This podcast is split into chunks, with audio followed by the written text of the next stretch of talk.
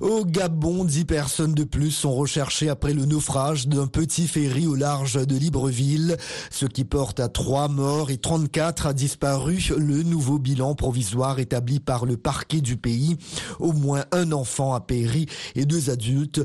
Quand l'Esther Miracle, un navire à la fois de transport de passagers et de fret qui reliait la capitale gabonaise au port pétrolier de Port-Gentil, a coulé en pleine nuit jeudi dernier à quelques encablures des côtes.